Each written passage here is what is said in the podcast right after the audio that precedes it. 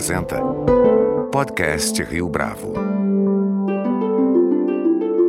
Este é o podcast Rio Bravo, eu sou Fábio Cardoso. Para os jornalistas, algumas histórias vão além da pauta inicial. Em linhas gerais, é o que pode ser dito a princípio de O Cadete e o Capitão, livro que o jornalista Luiz Macluf de Carvalho escreveu sobre a vida de Jair Bolsonaro no quartel. Além de resgatar a trajetória militar do hoje presidente, o livro busca contar de forma didática, objetiva e sem adjetivação a história do processo militar envolvendo, além de Bolsonaro, o Superior Tribunal Militar e a revista Veja. Para falar a respeito desse episódio e do livro em si, nosso convidado de hoje aqui no podcast Rio Bravo é o jornalista Luiz Macluf de Carvalho. Luiz Macluf, é um prazer tê-lo aqui conosco no podcast Rio Bravo. Muito obrigado pela sua participação. Eu é que agradeço. A sua trajetória como repórter é marcada por cobrir as histórias que foram mal contadas, principalmente no âmbito da política, mas não só. Na sua avaliação, descortinar esses casos torna o seu trabalho mais difícil ou mais instigante? As duas coisas, né? Mais difícil, mais instigante, mais fascinante, porque as histórias é, boas e mal contadas, elas não né, não estão ali a flor né, da água, tem que dar uma garimpada, tem que dar uma escavada. Então tem um grau de dificuldade que não é nada acima do, do normal, facilmente superado.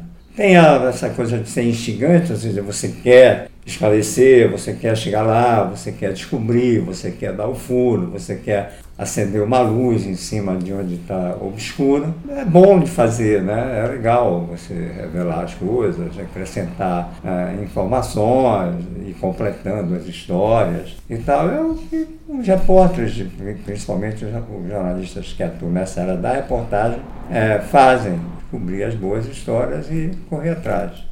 Nem toda pauta jornalística pode ser desdobrada em livro. No prefácio de O Cadete e o Capitão, você escreve que, abre aspas, sempre soube que havia ali um livro, fecha aspas. Conta pra gente como é que foi essa revelação nessa pauta de que ali havia algo mais. Foi, realmente foi uma, uma coisa imediata.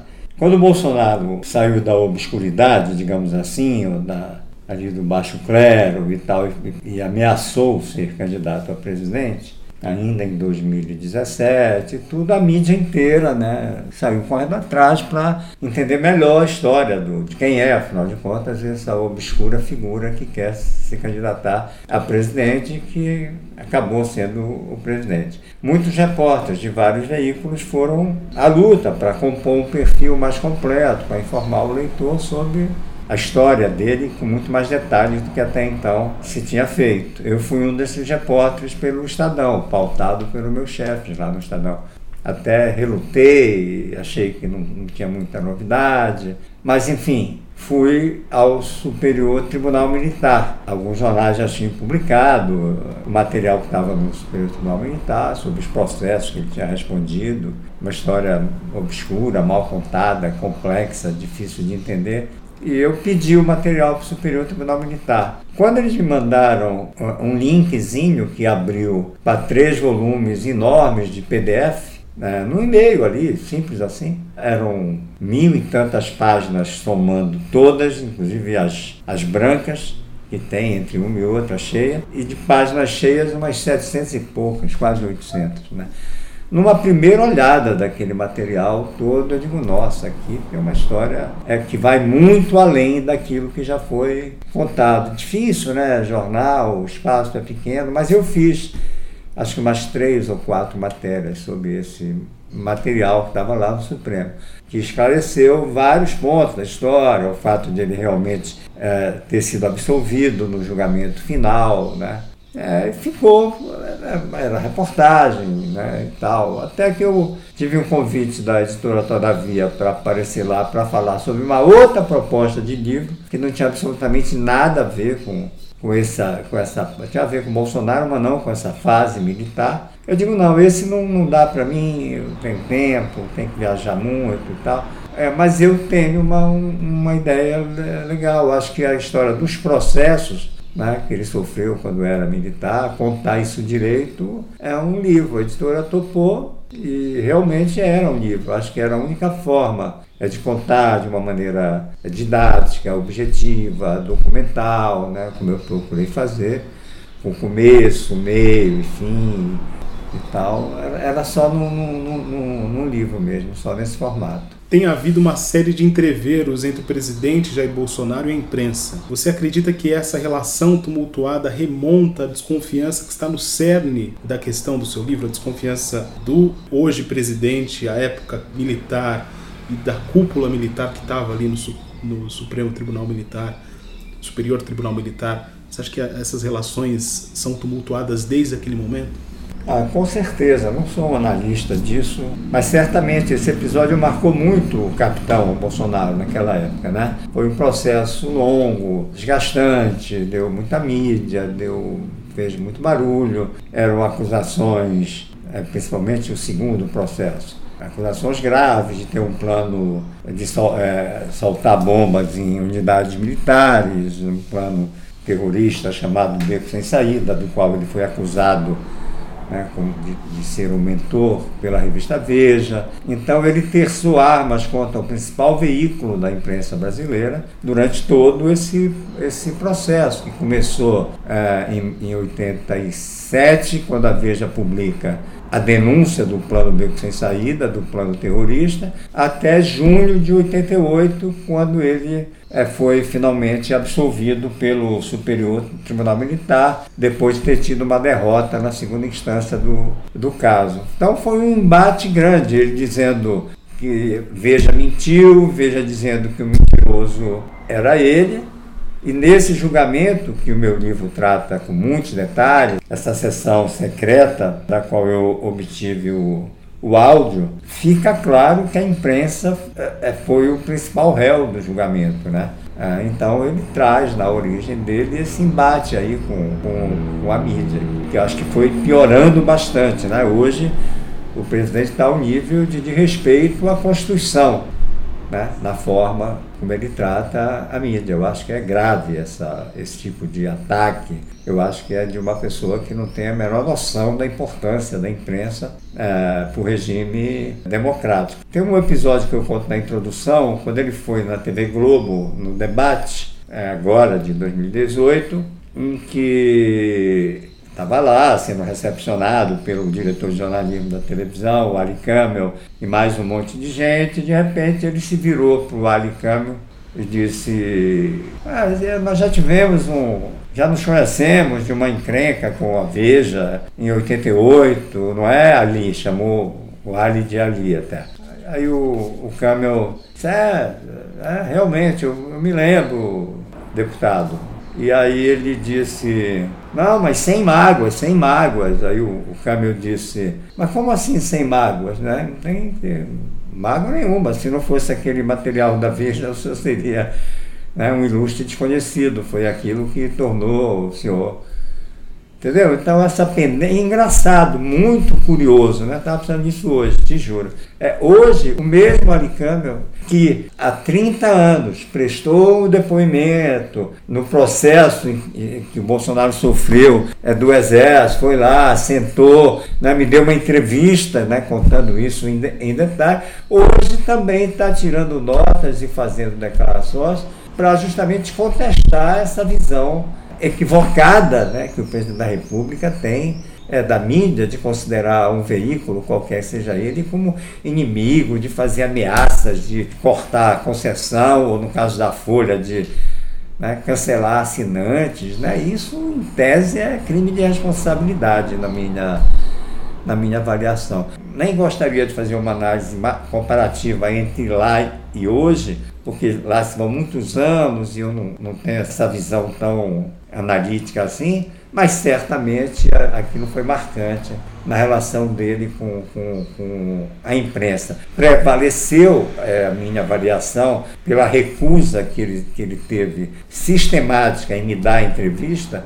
que ele tem muita dificuldade de lidar com o contraditório. Então, para ele, a imprensa é a imprensa que publica aquilo que ele acha que é verdadeiro. Como o meu livro desmonta e mostra que não, é, não era verdadeira, uma história que ele bancou a vida inteira como sendo verdadeira, eu atribuo a isso, a essa dificuldade de enfrentar a verdade, o motivo da recusa em dar entrevista e falar claramente sobre esse período tão importante da, da vida dele. Quais outros detalhes desse processo merecem mais destaque na sua avaliação? Talvez para os teus ouvintes aí, seja importante esclarecer que essa pendência com a Veja teve dois, a relação com a Veja teve dois momentos. Né? O primeiro momento foi um artigo que o capitão Jair Bolsonaro escreveu na última página da revista Veja, em setembro de 86, chamado Salário está Baixo, fazendo uma crítica muito dura aos soldos baixos do Exército, um artigo de confrontação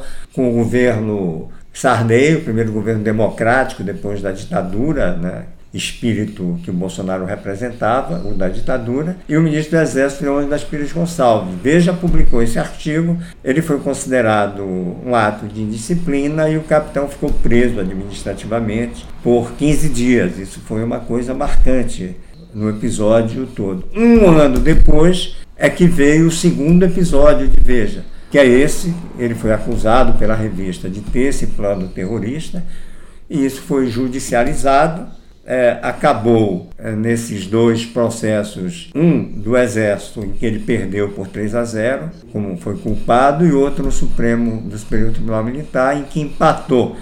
E o meu livro mostra que esse empate nunca existiu. Na verdade, o Tribunal Superior cometeu um erro, ignorando as provas que, estavam no, que estão nos autos. Em outra passagem do livro, Luiz, é, você recupera a maneira como Jair Bolsonaro busca consolidar essa imagem de alguém que foi sempre alinhado às fileiras conservadoras e que nutria, portanto, além disso, um profundo respeito pelas Forças Armadas. Só que também está escrito no seu livro que pode ter havido ali uma diferença na mentalidade daqueles que formaram os ingressantes na AMAN à época em que o Jair Bolsonaro era um dos pertencentes à academia. Pelo que você apurou, o quanto essa faixa geracional ela é importante para explicar quem seria ou quem viria a ser o hoje presidente Jair Bolsonaro? O que eu apurei no livro é o, o, o, Bolsonaro militar tem dois lados. Um era de um atleta, né, um cara bastante elogiado pela performance física, educação física, montanismo, mergulho, paraquedismo, ele se destacou bastante nesse aspecto. Tinha até o apelido de cavalão, foi muitas vezes elogiado por causa disso. Esses elogios constam todos no livro, segundo as folhas de alterações militares dele. E tinha outro lado, que era o de um aluno, principalmente na fase da Academia Militar das Agulhas Negras, era um aluno razoável. Poucas notas boas, muitas notas médias não era um currículo, falando em tese, é, de quem chegaria, por exemplo, a general, mesmo que não tivesse acontecido nada, como um deles aí, que eu não me lembro o nome agora, que foi o primeiro da turma, porque era 01, como eles falam, em tudo, né? tirava notas ótimas em tudo, e foi a general. Ele não tinha um currículo brilhante do ponto de vista é, desse tipo de matérias ali, imagem de conteúdo e tudo. Não bastasse isso, ele passou por esses dois episódios barulhentos. Teve uma prisão disciplinar o que no currículo de um capitão do Exército pesa muito na balança para o avanço hierárquico, e depois, muito mais gravosamente ainda, é, passou por essa acusação é, de ter um plano terrorista, criminoso, né, de ter desenhado um croquis que a revista Veja publicou simulando a explosão de uma carga de dinamite numa adutora que abasteceria o Rio de Janeiro. Quer dizer, isso me diz que ele realmente foi, poderia ter sido ter saído do exército, foi absolvido, saiu é, por vontade própria, mas se tivesse continuado, dificilmente iria longe do ponto de vista hierárquico, na minha avaliação, com todos esses episódios é, que ocorreram. Então ele tentou essa saída pelo viés político, conseguiu se, se eleger vereador, pediu para sair e, deu no que deu. Qual que é a importância da documentação a qual você teve acesso para a confecção, para a escrita do livro, desse livro, O Cadete e o Capitão? Fundamental. O livro, embora eu tenha me esforçado para fazer um livro agradável, didático, sem ser chato, fácil de ler, mas ele é muito calcado na documentação. É muito raro ter um caso com uma documentação tão farta, tão cristalina, tão oficial, tão carimbada, tão cheia de depoimentos de todas as partes, muitos depoimentos do próprio é, Bolsonaro, depoimentos de generais é, da época da ditadura, como o general Newton Cruz, de jornalistas da, é, da revista Veja. Então, eu acho que a contribuição do meu livro, se modestamente falando, foi traduzir essa papelada toda, contá-la passo a passo, é, didaticamente, sem adjetivação. E ali, está tudo ali. Os documentos centrais são os quatro laudos grafotécnicos que foram, feitos, que foram feitos em cima desse croquis, onde, segundo a Veja, o capitão desenhou o seu plano de explodir a bomba na adutora do Guandu. Como ele dizia que não era verdade e a Veja dizia que era verdade, só teve um jeito, fazer os laudos grafológicos ou grafotécnicos em cima desses laudos. Esses laudos, o meu livro prova por A mais B, os laudos estão todos anexados no livro, mostram que houve dois laudos definitivamente conclusivos contra o capitão Bolsonaro, afirmando que foi ele, sim, que desenhou o croquis. E outros dois laudos inconclusivos Inconclusivo não quer dizer nada, quer dizer que era inconclusivo. Então o resultado era de 2 a 0 contra ele. O meu livro é, mostra em detalhes que esse resultado técnico, essa prova dos autos, ela não foi respeitada pela maioria dos ministros é, que o julgaram no Superior Tribunal Militar eles ignoraram esse resultado cristalino e matemático de 2 a 0 contra o capitão e acataram uma tese inventada pelo próprio Bolsonaro, que não corresponde minimamente à verdade, de que havia um empate para beneficiá-lo. Tudo isso é fruto, a segurança com que eu mostro isso e a fundamentação disso, dessa documentação. Está lá, carimbada, enfim, está no livro, levei a parte essencial dela também está toda no, toda no livro. Somada a essa papelada, houve, como eu já me referi ligeiramente ainda há pouco, o áudio.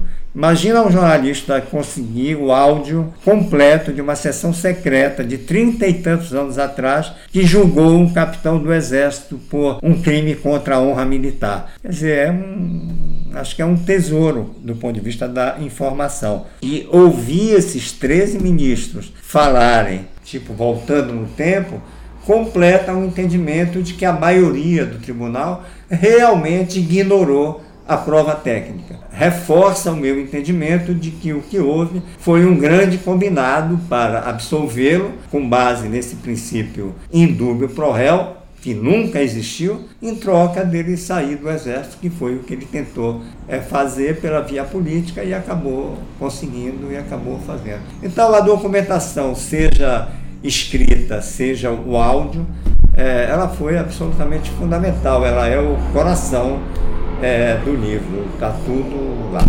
Luiz Marcluf, muito obrigado pela sua participação, pela sua entrevista aqui ao podcast Rio Bravo. Eu é que agradeço. Vida longa aí ao podcast. Este foi mais um podcast Rio Bravo. A nossa lista completa de entrevistas está disponível no Deezer, Google Podcasts, no iTunes, no SoundCloud e no Spotify. Você pode comentar essa entrevista no nosso perfil do Twitter, arroba podcast Rio Bravo, e também no Facebook da Rio Bravo.